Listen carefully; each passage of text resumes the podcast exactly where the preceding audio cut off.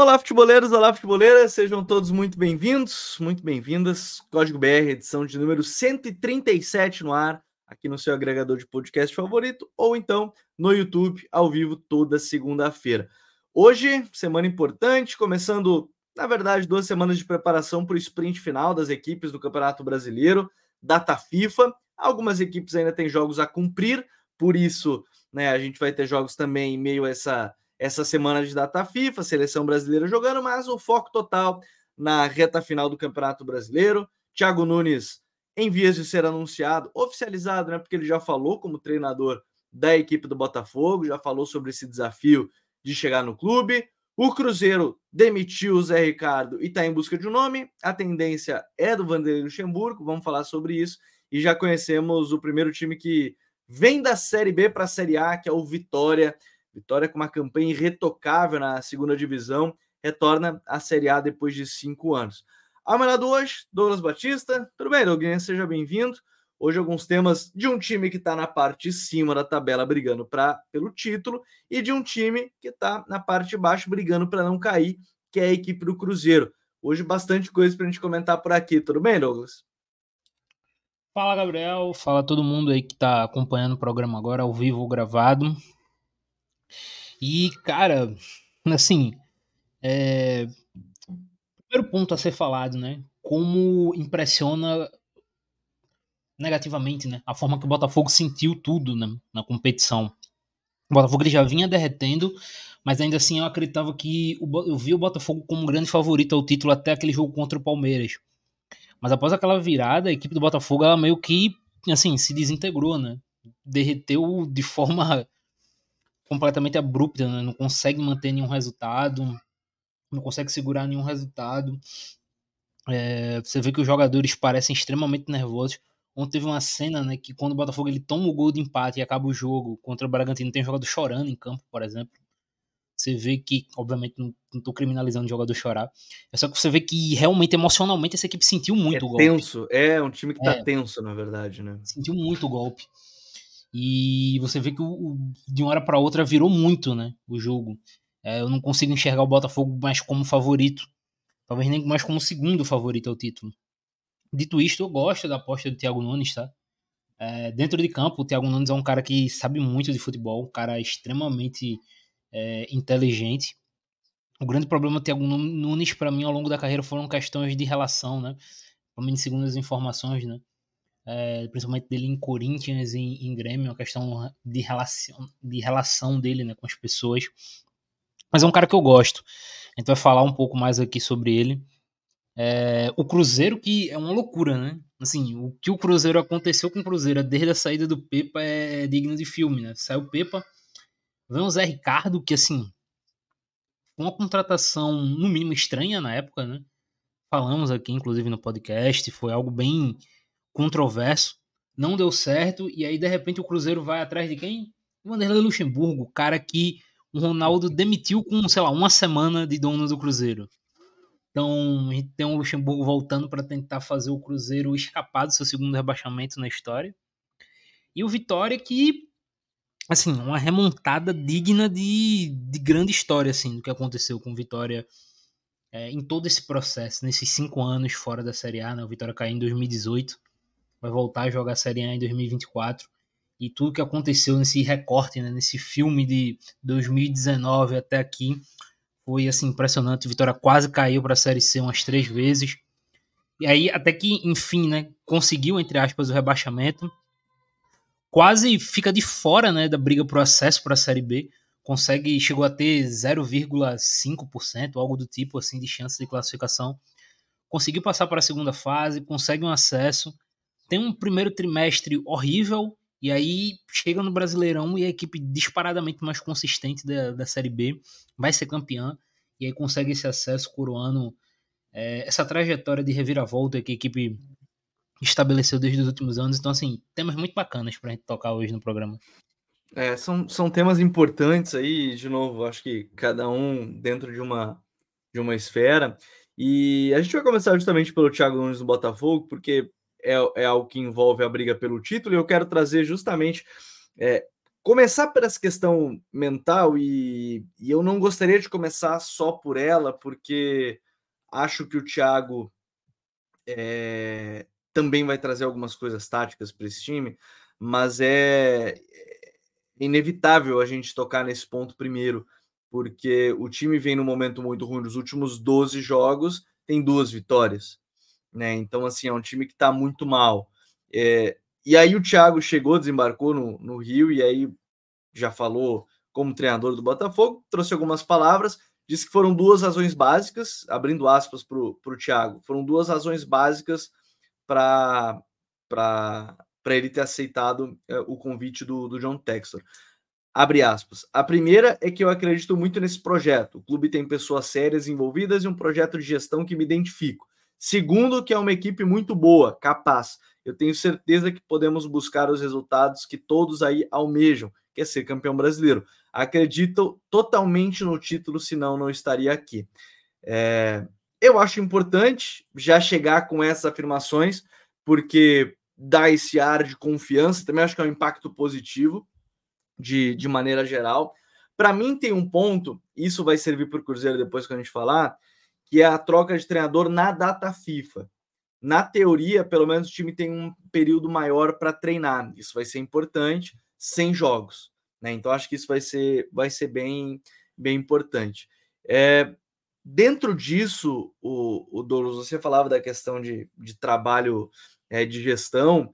Uma coisa que o Thiago sempre falou, e, e saíram informações sobre isso, é que a questão dele com alguns grupos é que ele, ele teve problemas no esporte em cristal, inclusive de gestão com o Yotun, né, que era um dos principais jogadores do elenco, porque lá o treinador brasileiro, no caso, em relação ao treinador peruano, está muito mais acostumado a cobrar muito forte os jogadores. E lá eles não estavam acostumados a isso.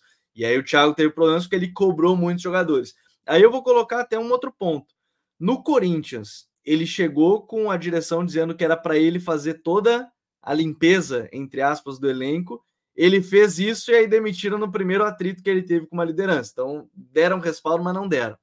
No Grêmio foi mais ou menos isso. Ele até contou isso para a gente no podcast, né? Que no Grêmio ele teve a questão do Covid ainda, né?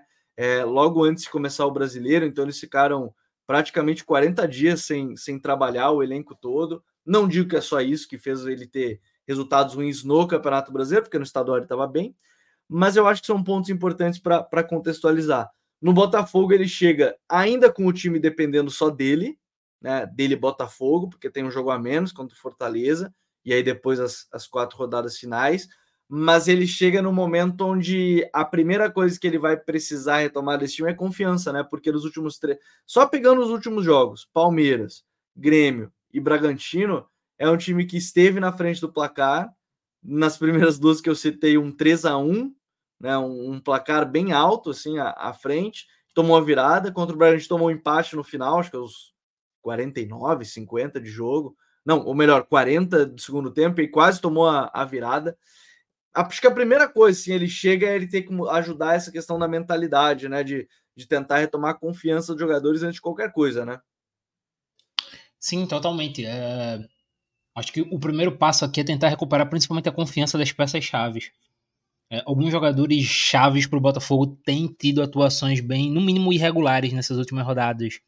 O Tiquinho, o Eduardo, os dois principais né, da equipe ao longo da competição têm tido atuações bem irregulares. O próprio Marçal, né, tanto que o Marçal chegou a ser reserva nos últimos jogos. É, foi reserva contra o Grêmio, se eu não me engano. É questão de que até da lesão, né? Que ele saiu Hum, não sei a, a, extensão, mas saiu machucado do jogo contra o Bragantino. É, então assim, acho que o primeiro passo seria tentar recuperar a boa fase dessas principais estrelas da equipe, né?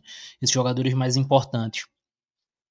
É, para aí conseguir fazer um trabalho tático mais, mais intensivo.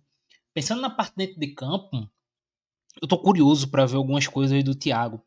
Porque o Thiago é um treinador muito caracterizado, né? É, em vários momentos, por ser um cara de um futebol com a bola que meio que dá para dizer que se identifica com o Botafogo, né, Gabriel? Muito muito direto, né? Ataques muito rápidos para chegar ao gol, digamos assim. Uma equipe que tem muito a posse de bola e tenta recuperar a bola e chegar rapidamente ao gol. É, com jogadores pontas, né, extremas, jogadores pelo lado mais agressivos. É, Então aí vamos ver talvez uma potencializada maior no Vitor Sá, que tem jogado bem nos últimos jogos, e o Júnior Santos. É... E muito curioso para ver como ele vai trabalhar a questão de pressão. Ele é um cara que também é muito caracterizado pela carreira por marcar muito alto, por gostar de uma pressão. Inclusive, é... tem um TPI com ele, né? Nós dois estávamos nesse TPI com o Thiago. Uhum. E, e ele fala muito sobre essa questão de pressão. E ele, ele fala um ponto. Um, um, ele tem uma fala dele que eu acho muito interessante. Que ele, ele fala que gosta muito do Kudê, né? Que ele estudou com o Kudê quando o Kudê estava no Celta sobre essa questão de pressão, de e marcação alta. E é interessante como ele fala que para ele, para pressionar, e é interessante ver como se aplicaria no Botafogo, o ideal seria pressionar num 4-1-3-2, né? Vale destacar, né? O Ceará dele jogava no 4-1-3-2, né? 4-1-3-2. Então, como é que ele. Pensando nisso, como é que ele imaginaria uma pressão assim no Botafogo? Porque, obviamente, eu não acho que ele vai chegar e tentar fazer o Botafogo ser equipe. Sabe? Não, não vai ser uma equipe do Cudê, por exemplo, que vai pressionar alto o tempo todo, ou um Bragantino. Sim, Mas sim. eu vejo esse Botafogo, esse Botafogo subindo mais a pressão com ele.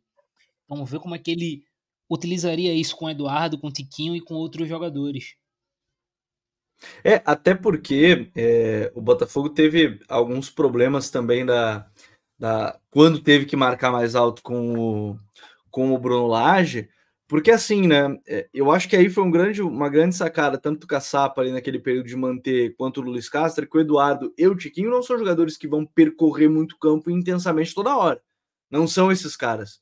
Né? Eles podem fechar bem espaço, ler muito bem essa zona, mas não tem por que desgastar eles tanto assim. É, por isso que eu também estou muito curioso, porque realmente, é, na teoria, eu tenho essa opinião para mim, assim, e, e, talvez ele chegue agora e não consiga corresponder tudo, mas aí é do jogo. Na teoria, o modelo de jogo do Thiago Nunes, a ideia dele é muito próxima do, do melhor Botafogo desse ano. É um ataque bem vertical, não precisa ficar circulando a bola a todo instante. Os pontas, como você falou, são muito importantes. E o 9 finalizador, é um 9 que pode fazer um pivô aqui ali, mas grande ponto para ele vai ser realmente aquele cara que, que vai finalizar. Botafogo tem peças para isso? Para mim tem. Acho que é um ponto, ponto a se destacar. Acho que é um Botafogo que tem justamente essas peças para manter esse, esse modelo de jogo. É, o sistema, eu acho importante ressaltar, o Thiago ele fez de tudo já, né? Tirando linha de três que eu não lembro, ele fez em um outro momento no esporte em cristal, para não dizer que eu não. não eu olhei por cima um pouco da, da, linha de três, mas eu não imagino que ele vai fazer no Botafogo, então por isso que acabei nem me aprofundando é, no que, que teve de, de mais dentro de campo com, com a linha de três, mas ele acabou usando em alguns momentos no esporte cristal, mas como base, 4-2-3-1, 4-1-4-1 usou o 4-1-3-2 que a gente citou. Né? Então, assim, o sistema base eu acho que ele não vai mudar muito do que a gente viu do, do Botafogo. É, talvez até, acho que vai ser interessante perceber isso, porque nesses trabalhos ele teve, eram laterais que chegavam muito também, né? É, o Botafogo em bons momentos era às vezes o Marçal ficando um pouco mais, é, talvez o Rafael no início da temporada. É, Talvez uma primeira mudança maior seja ele ter um volante mais ajudando na saída, mesmo que no Atlético ele tivesse o Márcio Azevedo, foi um cara que fez saída de bola uma boa parte também da campanha da Copa do Brasil. É, é ver como é que ele vai adaptar essa questão em, em saída de bola. Talvez comece já uma pequena mudança, não algo tão grande, mas pequenas mudanças no time também, além da pressão. É, né? Uh, eu tô tentando lembrar um pouco mais como foi feita a saída no Vitória, né? No Vitória não, perdão, no Ceará. É, eu lembro que ele usou muito o Richardson, né? Ele, ele usava o Richard e o Richardson, né? Ele usava os dois. É. Aí o Richard lesionou o Richardson, um período. Isso, o Richardson mais recuado e o Richard um pouco mais à frente. Porque o Richard ele era a peça-chave na pressão, né? Ele era Isso. o jogador do meio na pressão, no 4-1. E aí tinha. Teve, teve aí no momento que tinha o Sobral, né? para fazer essa pressão. Aí às vezes era Richard e Sobral, às vezes era os três, e aí um pressionava mais. Aí o Sobral era aquele meia pelo lado direito, né? Funcionava assim Isso. assim também. Isso. Então, a gente vai ver muito essa ideia de saída de três. É... Com o Marlon, possivelmente, né? Acho que o Marlon é o jogador mais preparado é, para fazer essa, essa saída, né? Um jogador de bola longa, boa bola longa, um cara que tem um bom passe entre linha, né? Bate bem na bola. É, a grande questão aqui vai ser como ele vai, entre aspas, esconder o Adrielson nessa saída de bola, já que o Adrielson tem dificuldade nessa. Sim. O Adrielson é muito bom defendendo a área, o jogo aéreo, mas nessa questão com a bola de construção ele ainda precisa desenvolver um pouco mais. Então, talvez o Adrielson não tenha tanto peso nessa saída, então seria interessante a gente ver o Marlon recuando. É, mas acho que a priori seria isso, seria um, um Losango saindo com Mar, Marlon recuando e o Tietê um pouquinho à frente, né? Cabeça do Losango. É, pode ser, pode ser. Acho que é uma, uma, um funcionamento bom. E assim, né, pro, pro ataque, é... eu tenho a impressão que se a gente olhar estatisticamente, o Botafogo não está mal no ataque, né? Tá fazendo seus gols e tudo mais. Talvez defensivamente ainda esteja sofrendo consideravelmente, acho que é o maior problema hoje. É, e aí eu sempre digo, né? Quando você ataca bem, você defende bem. Talvez o Botafogo não esteja atacando tão bem assim, mas esteja fazendo seus gols. Ou o time ainda não está encaixado em, em, momento de, de organização defensiva. É, talvez a minha grande curiosidade hoje, Douglas, é o que, que ele vai fazer em relação aos pontos, porque o Lúcio Flávio tentou meio que de tudo, assim, né? Dois pontas, é, um meia, um, um meia pela ponta ali, e aí um ponta mais agressivo. Porque assim, Eduardo e o Tiquinho acho que estão garantidos. Se o Tiquinho estiver lesionado, Diego Costa. Isso para mim é, é, é, o ponto que, que vai acontecer. Mas aí ele talvez comece a gente pensar assim, o que, que ele vai fazer. Se ele vai ter dois pontos agressivos mesmo, sei lá, Vitor Sá e Júnior Santos, como foi agora contra o Bragantino. Ou vai tentar algum outro jogador mais criativo e não um ponta e tentar equilibrar um pouco mais, porque talvez essa seja uma situação que ele possa ter a, a, a, enfrentar e se ele vai botar dois pontos agressivos, mais Eduardo e mais Diego Costa, não sei se o time às vezes não vai ficar tão pesado também para defender, né? É, e tem, tem a questão, Gabriel, que tem que se colocar, né, esse ponto, que Diego e, e Eduardo, eles me parecem jogadores que não se completam. Eles, uhum não, não tem um encaixe muito legal um com o outro, né? É, falando de característica. É, diferente do Tiquinho, que é um cara que se movimenta muito, e aí por vezes a gente termina tendo o Eduardo infiltrando, né? É, entrando muito na área e se aproximando de zonas onde o Tiquinho talvez devesse estar, mas que não está devido à sua movimentação. O Diego não, ele já é um cara muito mais sabe, do terço final, de estar tá muito próximo ali do gol, de fazer muito pivô, de receber bola longa, né, o jogo direto. É, o Tiquinho também, mas ele em outros setores do campo. Né? O Diego é muito mais ali entre os zagueiros. E aí ele termina, por vezes, chocando muito com o Eduardo é, em setor do campo. E aí eu acho que eles não são tão complementares. E aí, com o Tiquinho machucado, seria, seria bem curioso ver como é que ele vai fazer o encaixe desses dois. É, talvez um Eduardo, imaginando essa ideia de pressão dele, um Eduardo segundo atacante, como ele fez com o Vina, uhum. e aí uhum. tendo esses meias barra pontas aí mais agressivos, é uma possibilidade. Eu diria até que enxergo o Thiago podendo fazer isso. Eu só não eu acho que ele vai fazer. É, eu só não sei se, como são quatro jogos, jogos cinco, né, na verdade, pro Botafogo, uhum. eu só não uhum. sei se ele vai fazer mudanças muito drásticas de uma vez. Apesar que ele vai ter tempo para treinar. É... Mas é uma mudança que eu imaginaria acontecendo. Fazendo entre aspas, né, mal por mal a comparação, o Eduardo seria uma espécie de Alan Patrick, né? Se a gente faz a semelhança nessa ideia. É, e assim, né, o Eduardo já era mais atacante assim com o Luiz Castro do que foi com os outros treinadores, né, que ele acabou recuando alguns metros. Talvez não fosse uma... e ele já foi bem atacante também quando ele estava fora. Então, assim, talvez não seja uma posição tão é, difícil para ele se adaptar. Acho que é um ponto.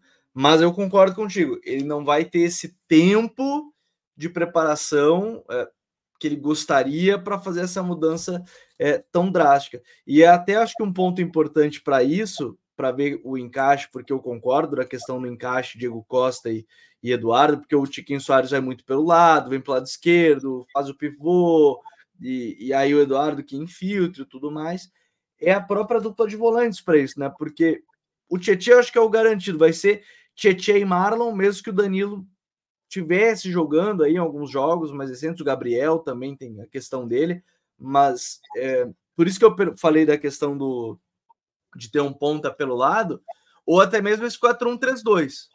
Esse 4-1-3-2, de novo, talvez pelo tempo não seja tão fácil de colocar, mas se você tiver, sei lá, o, o Marlon como esse 5, né? Ele seria o primeiro homem à frente da defesa. Até às vezes um pouco arriscado só defender pensando assim. O Tietê, mais um outro meio-campista, e aí o Vitor Sá, Eduardo e, e, e, Diego Costa, basicamente mudando um pouquinho o posicionamento, alguns metros para cá, uns metros para lá, talvez você conseguisse deixar o time mais equilibrado até para pressionar, né? Tirando ali o 5, que o Marlon não é exatamente um, um ganhador de duelos, né? pelo alto, enfim, ou até mesmo botar um 5 tipo o Danilo, o Marlon um pouquinho adiantado como esse 8, e aí o Tietchan como esse meia direita num 4-1-3-2, você tem essa variação. A questão, acho que na, verdade, é realmente tempo, né? Porque ele não tem tempo hábil para fazer essas coisas. Exatamente. É... Eu imagino, Gabriel, o, o Thiago mantendo em tese uma base muito parecida em termos de nomes. Acho que não vai mudar tanto alguns nomes, acho que no máximo um ponta pelo outro ali, apesar que o Vitor Sá e o Júnior também. É, mas, via de regra, eu não vejo tantos nomes. O que eu acho que ele vai mudar são algumas funções, como a gente vinha falando aqui. É, essa questão da lesão do Tiquinho ontem é o que pode pesar muito em termos de, de encaixe, de adaptação por parte do Thiago, justamente por esse por essa dualidade entre Diego e Eduardo que a gente estava comentando agora há pouco. Mas de forma geral, em nomes, eu não, eu não imagino ele chegando e mudando de uma vez.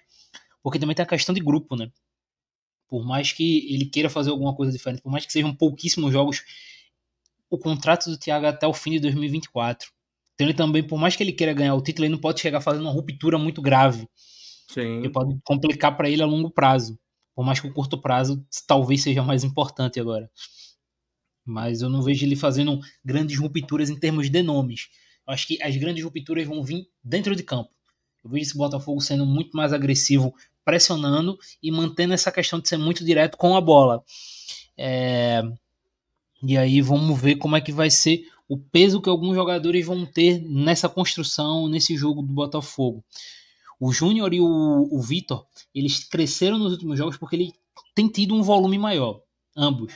Até do que vinham tendo no primeiro turno, pelo menos do, do que eu assisti do Botafogo, eu tenho a sensação que eles têm tido um volume um pouco maior. E principalmente o Vitor nos últimos jogos tem sido extremamente efetivo.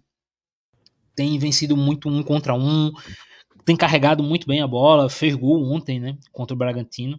Então, acho que esses jogadores vão seguir tendo esse volume, vão seguir participando muito. Eu estou muito mais curioso para ver como vai ser essa construção por dentro, né? Quem é que vai ter esse peso? Eu acho que o Tietchan vai terminar participando mais da construção do que ele vinha participando. É, e, e, e, não tem como ser diferente se parar para pensar assim, nas opções que tem para essa sequência, não, não tem muito como, como, ser, como ser diferente. É, esse ponto de construção, quem vão ser os jogadores, acho. De novo, é, não tem muita margem para mudança. Acho que isso o Douglas a gente fecha, não tem muita margem para mudança. Também acho que não é. E, e é importante mostrar que tudo isso que está acontecendo no Botafogo também mostra que não é tão simples assim só continuar o trabalho do fulano, só continuar o trabalho do ciclano, porque envolve carga de treinamento, é, leitura durante o jogo e tudo mais. Então, assim, é, é um ponto. E aí eu quero voltar na questão de, de trabalho com os jogadores, o Douglas, porque assim, né? É, querendo ou não, o Botafogo deu toda a, a eu, eu quero usar, não quero usar uma palavra uh, que não vai encaixar tão bem, mas deu toda a autonomia para o elenco. Porque, tá, o John Textor escolhe o Bruno Lage, mas aí o elenco não gostou muito do Bruno Lage, o elenco pede a saída do Bruno Lage e pede que seja o Lúcio Flávio treinador. Eu nem entro no mérito da qualidade de cada um dos treinadores, não vou entrar nesse mérito. Mas é uma autonomia muito grande que se deu, que talvez agora o Thiago Nunes já tenha que chegar, ó, a autonomia, na verdade, sou eu que. A palavra não é sou eu que mando, porque acho que é uma construção também com os jogadores. Mas é entender também, talvez, o Botafogo voltar a uma hierarquização que, que funcione, assim, porque, querendo ou não, deu uma autonomia muito grande que, é, se parar para pensar, o peso dos últimos jogos tem que ir muito para conta dos jogadores que escolheram a saída do Bruno e pediram a, a, a, a, efetivação do Lúcio Flávio. De novo, não entra no mérito da qualidade dos dois, mas é um poder que você dá ao elenco que às vezes, dependendo da situação, não é não é o mais recomendado, né? É nessa ideia de autogestão, digamos assim, né? É, ele terminou dando essa autonomia. É, e veja bem, é, é uma situação até meio espinhosa de se falar, né, Gabriel? Porque a gente sabe que o dia a dia é muito importante. Claro, exatamente. E a partir do momento que o dia a dia com o Bruno Lage não é bom, com o elenco que era líder, que a gente via essa distância cada vez caindo, é, você termina optando pela troca e você termina reforçando essa autonomia dos jogadores, trazendo um, um cara que já estava no clube que todos eles aprovam. É, é, eu não acho, de novo, eu não acho que a troca do, do Bruno Lage foi um problema. Eu acho que a forma como tudo foi conduzido talvez tenha sido o maior problema. Né? Porque gerou mais pressão em cima deles, né? Dos jogadores, dos atletas. Que entra naquela ideia do, ó, foi o que vocês queriam, tô fazendo, então agora a responsabilidade Isso. de vocês. Então muda muito de figura nesse ponto. Eu só acho que no caso do Thiago em específico isso não vai afetar tanto. Pelo fato do Thiago ele já pega num contexto completamente diferente, né? É, ele vai chegar com o Botafogo sendo segundo colocado, por exemplo. Então, já, um, já é uma outra situação, já é um o trabalho mental que o Thiago vai fazer nesses jogadores vai ser bem diferente. Ele vai chegar, vai dar aquele choque de realidade do ó, Sabe, vocês estavam com a taça na mão, vocês foram ultrapassados, mas vocês ainda têm a chance, vamos lá. Não desse jeito, né? Ele vai motivar os caras, né? Eu tô falando, parecendo que tô no enterro, mas assim, tá ligado? Ele vai tentar jogar pressão para os jogadores no sentido positivo, né? É, já que agora o Botafogo, ele meio que o processo do Botafogo já ficou mais complexo. Então, vai ser uma parada que eu acho que a curto prazo, toda essa questão da autogerência dos jogadores e da gestão de atletas do Thiago, né, que é uma questão que a gente até comentou que é meio problemática pelo que se fala, não vai interferir tanto. Acho que possa causar, eu acho que isso são coisas que podem causar sequelas não, caso o Botafogo perca o título. Porque quando começa 2024, aí acho que pode causar alguma sequela em alguns atletas, uhum. em termos de relação com torcida. É, e aí a gestão do Thiago vai ter que ter muito cuidado para não fazer esses jogadores se perderem ou algo do tipo no clube, né? Então eu acho que é uma situação muito mais a médio e longo prazo do que a curto prazo, ao curtíssimo prazo, né? Que é essa questão do título agora.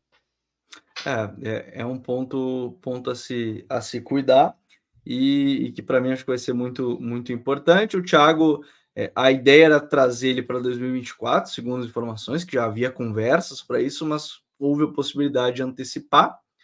Né? Ele, ele acabou aí deixando o esporte em cristal, ainda tinha contrato com o clube e tudo mais, mas acabou optando por aceitar já chega antes, iniciar o planejamento, teoricamente, planejamento barra apagar um incêndio né, é, para 2024 um pouco antes, a ver agora. E para que e assim, é, a gente nem falou das próximas rodadas, mas acho que vale só para contextualizar as últimas rodadas do Botafogo, né, as últimas cinco rodadas do Botafogo tem o Fortaleza no Castelão. O Fortaleza, que depois que perdeu a final do Sul-Americana, tem um ponto só, né? Conquistou um ponto do, dos últimos sete, oito jogos, quase. Acho que é importante frisar esse, esse detalhe. E aí a reta final do Botafogo tem o Santos no Newton Santos, né, no Engenhão. Aí a 36 rodada tem o Coritiba no Couto Pereira, na 37 o Cruzeiro e na 38 a equipe do Internacional é, no Beira-Rio. Então são os últimos quatro, cinco jogos da equipe do Botafogo. Um desses times, meu querido Douglas, que eu citei, não sei como estará na 37ª rodada, e a pergunta que fica tá já para quem está acompanhando ao vivo é o que esperar desse Cruzeiro, porque o Cruzeiro na 37 rodada, é, hoje tem dois jogos a menos que seus concorrentes. Acho importante frisar. 37 pontos contra 38 do Bahia, que é o primeiro time fora da zona, mas dois jogos a menos. São dois jogos fáceis? Não, mas eu acho que aí tem um detalhe importante a se, a se considerar nessa luta do Cruzeiro. Trocou de treinador agora, né? a negociação, enquanto a gente está aqui no programa, deu uma diminuída na velocidade da negociação com o Luxemburgo, porque estão definindo, e olha só, né? Para quem demitiu o Luxemburgo quando virou o SAF, recontratá-lo, e aí a discussão agora é se o contrato prevê 2024 ou só esses jogos. Acho que o Luxa deve estar tá esperto como ele é e correto, e, e ele está do lado certo, é um contrato maior. Ninguém é bobo, né? De sair aceitando assim, barbadinhas assim, só seis jogos. Aí ele vai lá, consegue salvar o time, depois, ó, tchau, tchau. Não vai ser assim que funciona. Bom, ponto nessa frase, vamos para adiante. Tem a data FIFA, mas com jogos importantes para se recuperar o Cruzeiro, então não tem tanto tempo de treinamento assim. Mas é um Cruzeiro que a escolha do Zé Ricardo, a gente comentou aqui na época, Douglas, ela foi uma escolha estranha. É, o Pepa não estava tendo tanto resultado, né? Algumas partidas ele tinha um pouquinho mais de desempenho, mas o time parecia estagnado é, o Cruzeiro entrou no modo total desespero. E eu acho interessante mostrar que é, SAFs não são a salvação. A gente está vendo isso bem claro agora. Como SAFs também podem ser desorganizadas, podem ter escolhas estranhas e tudo mais. Ponto. Mas eu, eu confesso que eu não sei muito o que esperar do Cruzeiro para essa reta final e os últimos seis jogos aí da, da seleção. Da seleção, estava vendo aqui uma imagem do, do Hendrick, do, do Vini, do Rodrigo, ia falar seleção brasileira, mas da, da equipe do Cruzeiro. Eu confesso que eu não sei o que esperar dos últimos seis jogos, porque parece que é um time que está naquele momento e com fortes sinais de que não consegue se recuperar, Douglas. Gabriel, eu vou trazer um número aqui. É, até quando o Zé chegou, né? A gente falou muito sobre o principal desafio dele não seria arrumar a defesa do Cruzeiro como ele teve o trabalho, uhum. por exemplo, quando ele foi pro Vasco. A grande questão seria a parte ofensiva do Cruzeiro, que o Cruzeiro é uma equipe que, até certo ponto, até aquele momento né, que ele chegou, se defendia bem em termos de números, mas não conseguia ser uma equipe eficiente no ataque. Se a gente pega esses quatro últimos jogos do Cruzeiro, o Cruzeiro marcou um gol, que foi na derrota para o Inter. Eu vou trazer o outro dado, então, dentro disso. O, Bota, o, o, Cruzeiro é o único time do Brasileirão que tem média inferior a um gol por partida. Até então, o Goiás tem 34 em 34 jogos, o Cruzeiro tem 29 em 32 jogos. Então, assim, é, é uma equipe que, sabe, tem que fazer o possível e o impossível para poder marcar um gol, cara. E nisso que a gente tem que considerar até, né, Gabriel, que nas últimas rodadas, assim, nessas últimas 6, 7, teve aquele 3 a 0 né, contra o Bahia, que meio que puxou para cima a, a média do Cruzeiro se você excluir esse jogo, por exemplo, fica uma parada até meio que constrangedora. Fica 26, 26 gols em 31 jogos. Então, assim, é pouco, cara. O Cruzeiro ele tem que aprender Sim. a ser mais decisivo, né? É, na área de ataque, né? na área de defesa, até consegue ter um, uma certa eficiência. É, consegue manter. É uma das esse... melhores defesas do Brasileirão, né? Tomou 34 gols, né? Apenas. Não. Tomou 28 gols apenas. 28 gols. 28 gols, pouquíssimo. Então, assim, consegue ter uma defesa extremamente eficiente, mas que não faz gol, cara, e entra naquela. Você, o Cruzeiro entra no ponto que ele tem que ganhar. Sabe, se o Cruzeiro empatar os seus seis jogos agora, todos por 0 a 0 o Cruzeiro vai cair. Então, o primeiro, o primeiro impacto inicial vai ter que ser repetitivo, porque falamos isso quando o Zé Ricardo chegou, mas e vamos ter que repetir quando, acho que vai ser o Lucha, né? É, não dá para cravar 100%, mas acredito que vai ser o Lucha. É, ainda tem que ser repetitivo no ponto que o primeiro trabalho é fazer a equipe do Cruzeiro ser eficiente ofensivamente. O Cruzeiro não vai precisar ter um ataque como foi com o próprio Lucha em 2003. Não, a gente não tá falando disso. Mas tá falando de um ataque que consiga marcar gols. Um ataque que crie chances, mas que consiga criar essas chances e capitalizá-las. Contra o Curitiba, por exemplo, o Cruzeiro criou algumas chances claras e não conseguiu marcar. E aí o Curitiba foi lá no final do jogo e marcou o gol da vitória. Então, essa questão ofensiva tem que ser o fator chave, predominante. É, e assim, né? A sequência do Cruzeiro, para mim, tem um ponto muito importante da sequência do Cruzeiro, que é depois do Fortaleza, que naturalmente é um jogo difícil, que é fora de casa, no Castelão, tem dois jogos diretos, o Vasco no Mineirão e o Goiás, é, o Goiás no, no, Serrinha, né? No Serrinha, no Serra Dourada, dependendo de, onde for o jogo, mas enfim.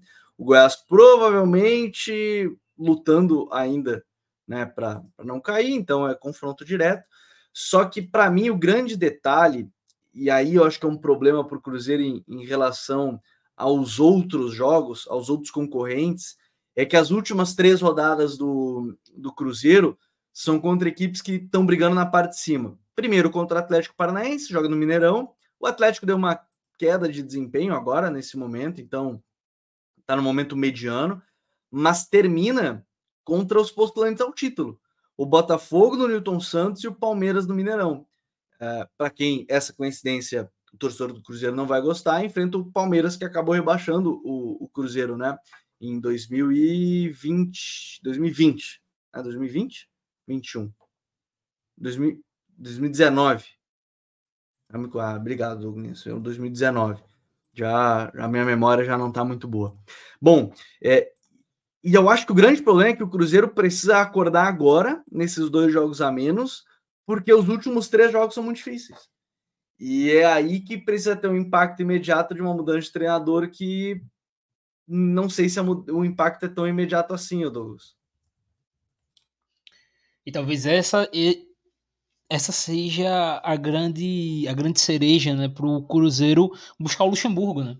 Porque o Luxemburgo ele tem esse impacto inicial normalmente nas equipes Sim. que ele chega. Ele tem essa, esse impacto de dar essa motivação extra, dar esse gás extra é, e os jogadores se empolgarem e conseguirem algumas sequências de vitórias ou então de jogos sem perder. Então acho que talvez esse seja o principal fator que faça o Cruzeiro ir no Lucha nesse exato momento. É, e o que explica o porquê está nessa questão do, do, contrato, né, que está engasgando. É, mas eu acho que não, não termina tendo nomes melhores para esse contexto do Cruzeiro. Agora, de brigar para não cair, seis rodadas faltando você na zona de rebaixamento. Tô precisando o, desse A informação choque. é que o nome B, o, o, a segunda opção seria o Roger, Roger Machado, que não faz um trabalho em Série A há um bom tempo. Há um bom tempo. No, no Fluminense, né? Antes do Diniz, se eu não me engano. Foi. Na... É, que no Grêmio ele pegou na Série B, né? 22. Isso. No Fluminense, e o Fluminense. 2021. É, Fluminense agosto de 21. Já é, pô, dois anos já, né? É um tempo considerável fora da, da elite. Não que o Grêmio não seja um clube grande tudo mais, mas era um contexto também diferente. Era para subir o Grêmio, não era para fugir do rebaixamento. Eu não sei. Eu acho, acho que seria arriscado igual. Mas o Cruzeiro realmente, eu acho que o Cruzeiro não tinha muita opção para onde correr acho que não tinha muito para onde ir também. É, então termina tendo esse impacto aí, né, do Luxemburgo, o Cruzeiro confiando nesse impacto. É... Mas assim, para além desse impacto, o Cruzeiro vai precisar muito, Gabriel, do Matheus nesses últimos jogos. O Matheus, para mim, é tecnicamente falando a grande decepção do campeonato. Uhum. Eu, eu esperava muito dele. Teve a lesão, a lesão com certeza atrapalhou. Não, não há de se discutir isso. Mas a questão é que, tecnicamente, ele, ele não tá no nível que se esperava. Quando o Matheus chegou na, na janela de, de julho, né? É, julho, agosto, eu coloquei na minha cabeça o Matheus como, tecnicamente, uma contratação top 2 daquela janela. Top 2. Uma das duas melhores. E dentro de campo passou longe de se refletir isso. Passa longe, muito longe. Ele simplesmente não consegue, né, é, manter esse manter, elevar tecnicamente a equipe do Cruzeiro. Nesse jogo contra o Curitiba, por exemplo, ele perde uma chance muito clara, né? É, então ele não consegue ser essa referência técnica. O Cruzeiro necessitava muito dele subir no nível, principalmente nesses seis jogos. E aí possa ser que entre o Lucha, né? O Lucha talvez coloque o Matheus como um segundo atacante. Não como um extremo por ali. Um segundo atacante raiz que o Lucha gosta de usar, né? Uhum. É, possa ser uma saída para você ter um Matheus mais próximo ao gol, mais decisivo, próximo à área adversária. Mas o Cruzeiro com certeza precisa dele em alto nível para poder escapar. É, eu, eu concordo. Porque assim, para a reta final do Cruzeiro, o foco onde é que vai ser? A gente falou dos gols, mas vamos lá. Laterais, é o William e Marlon sendo determinantes, o Matheus Pereira que você citou, e provavelmente o Bruno Rodrigues, se a gente está falando em gols. Né? É, talvez o foco seja esse quarteto. É como esses quatro vão resolver. E o Rafael tentando garantir ali atrás, né? Na defesa. Então, o Botafogo, o Botafogo, Cruzeiro tem. É, é que não é o ideal você tentar se tornar da noite de um time mais ofensivo. No sentido de, não, vão abrir mão de pensar em proteger mais, vão tentar povoar mais a área adversária, atacar de qualquer jeito e tal. Mas talvez o Lucha vá tentar fazer esse impacto, porque o jogo contra o Fortaleza fora é um jogo que pode ser de trocação. O Fortaleza está num momento muito oscilante, mas o Fortaleza também precisa voltar a ganhar. Então o Fortaleza vai querer atacar. Jogo contra o Vasco, cara, jogo contra o Vasco no Mineirão, esse aí, é para mim, é um jogo que pode ser meio determinante, tá, Douglas? Porque é um jogo atrasado e é um jogo que, cara, dá um recado. Dá um recado nesse sentido de talvez seja um jogo que possa salvar o Vasco já na tabela, dependendo. Mas pode ser um jogo que pode botar o Cruzeiro de volta na, na linha, porque tem dois jogos a menos. Então, é, são jogos meio determinantes aí que tem o Cruzeiro. Eu estou muito curioso de novo, a gente, enquanto a gente está fazendo esse episódio, não está confirmado Luxemburgo, mas acho que os desafios vão ser os mesmos se for Luxemburgo se for qualquer outro treinador, fazer mais gols. Né? E, e outro detalhe importante: tanto o Cruzeiro quanto o Curitiba estão punidos preventivamente jogos sem torcida. Então, cara, o jogo contra o Vasco, por exemplo, é um jogo sem torcida no Mineirão a princípio. E aí é um problema grande que tem a equipe, querendo ou não, mesmo que a gente vá falar, ah, a torcida tá vaiando os jogadores, mas, cara, nesse momento de aperto, a torcida também vem junto. E Sim, não ter a torcida pode ser bem impactante. É, e esse jogo contra o Vasco, né, Gabriel? Ele entra muito na no ditado antigo do famoso jogo de seis pontos, porque o Vasco ganhando, ele abre esse, essas duas rodadas para o Cruzeiro, né? E basicamente solidifica como uma equipe que não, não irá cair. Só que ao mesmo tempo, se o Cruzeiro ganha, ele faz o X, né? Ele passa o Vasco na tabela, se eu não me engano. Ou então eles igualam o número de pontos. Não sei se ele chega a passar por número de vitórias. É... Mas você vê que no mínimo o número de pontos empata. Então. Passa, passa, passa. Passa, né? É, passa. Não, é, em número de. Deixa eu só confirmar. Em pontos iguala e vitória fica com uma menos. Isso. Então termina uma vitória menos, mas ainda assim, você vê que.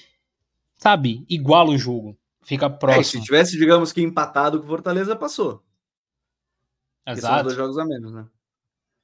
Então, termina sendo o famoso jogo de seis pontos. É um jogo que pode livrar o, o Vasco, como pode dar essa sobrevida ao Cruzeiro. Então, é o jogo importante, né? Agora, o resto da tabela do Cruzeiro, assim, é. Sabe? Angustiante a palavra para o torcedor. Angustiante. Porque é difícil projetar jogos que essa equipe tem tanta dificuldade de criar de marcar gols, é muito difícil projetar esse Cruzeiro tendo uma mudança tão abrupta para conseguir, sabe, vencer. É, e vamos ser sinceros, né? Nesse momento, assim como é para o Botafogo, assim é, vai ser para o Cruzeiro. O importante nesse momento é pontuar. É, pontuar, é ganhar, ganhar, ganhar jogo. Se vai ganhar jogando bem ou não, cara. Acho que isso é que os torcedores de ambos os clubes que a gente está falando aqui hoje estão menos interessados. O importante nesse caso é realmente pontuar.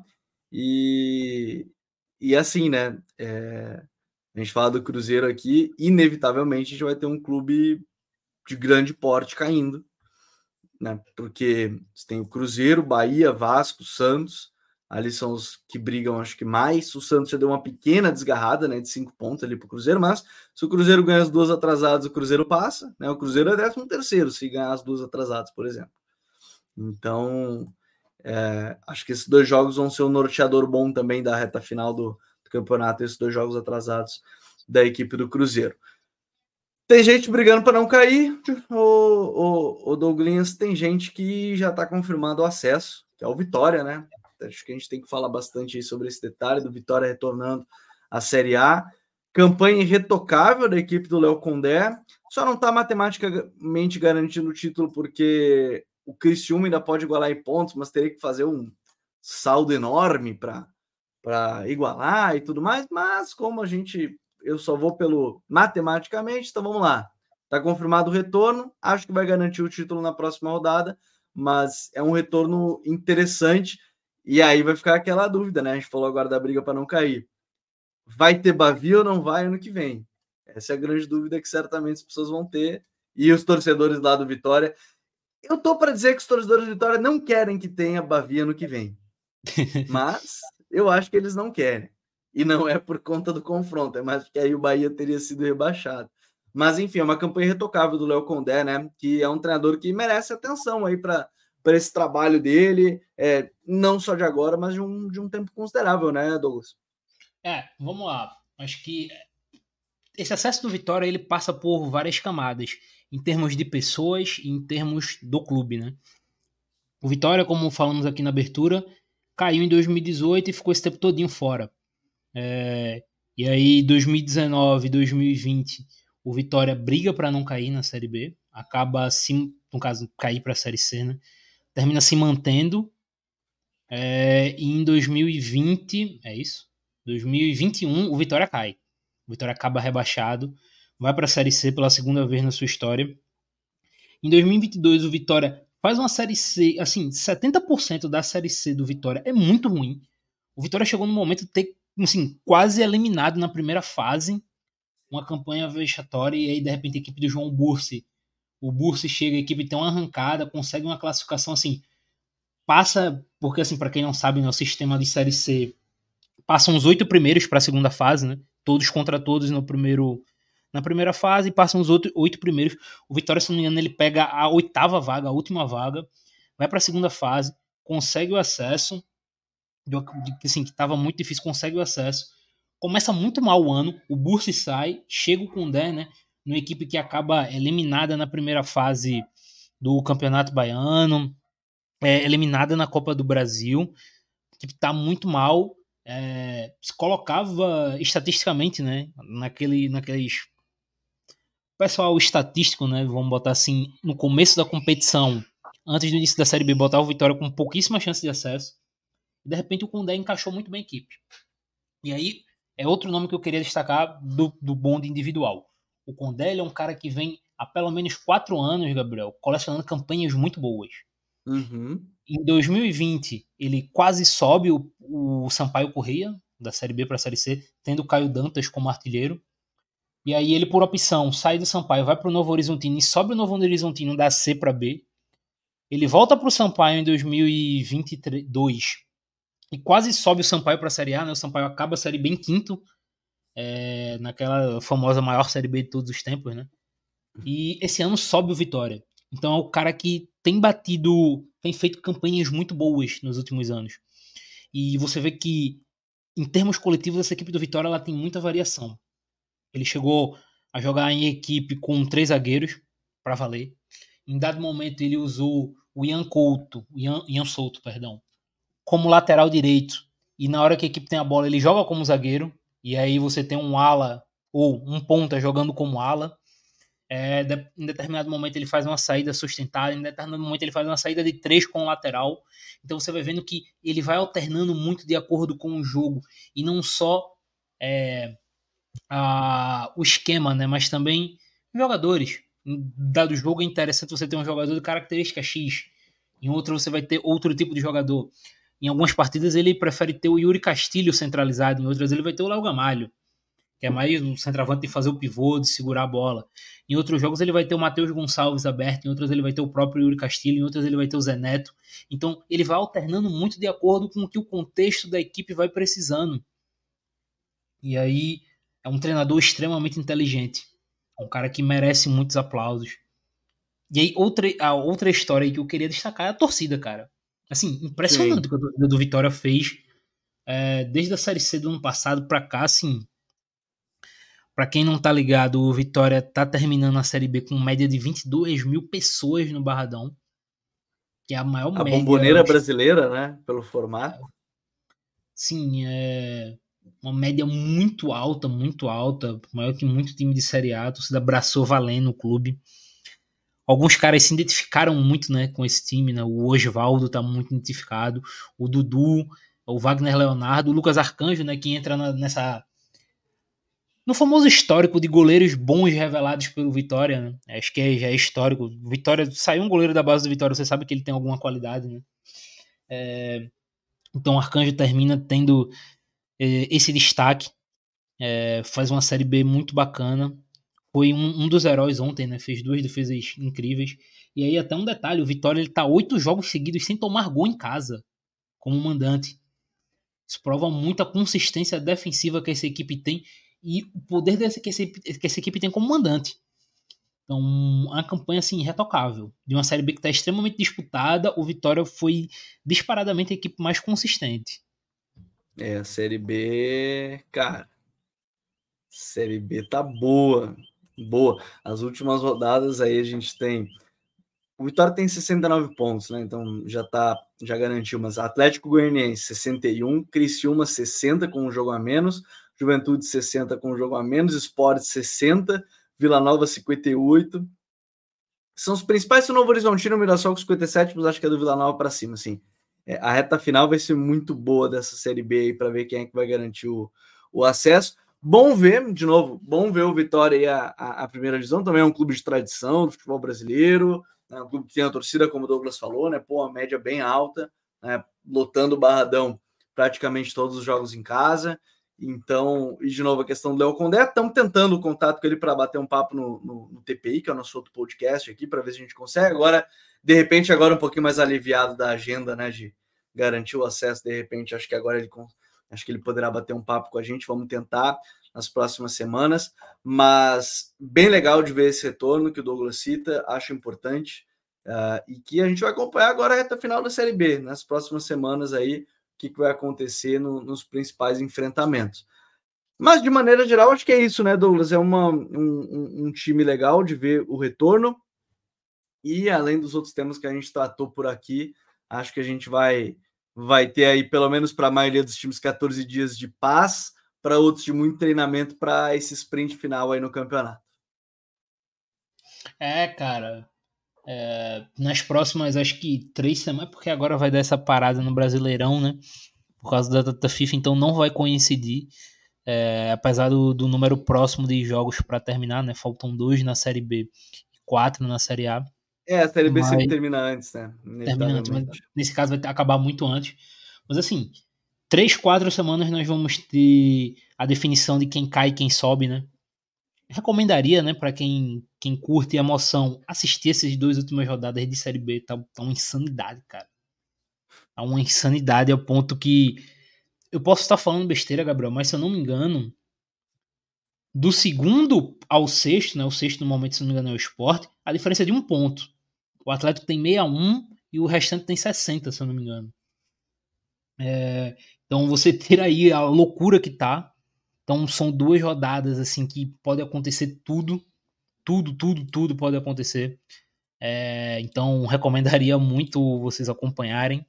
É, eu tô até olhando aqui a tabela, né? Só para não garantir que eu falei besteira. E sim, é do segundo ao quinto, tá? Do segundo ao quinto, todos é, a diferença de um ponto.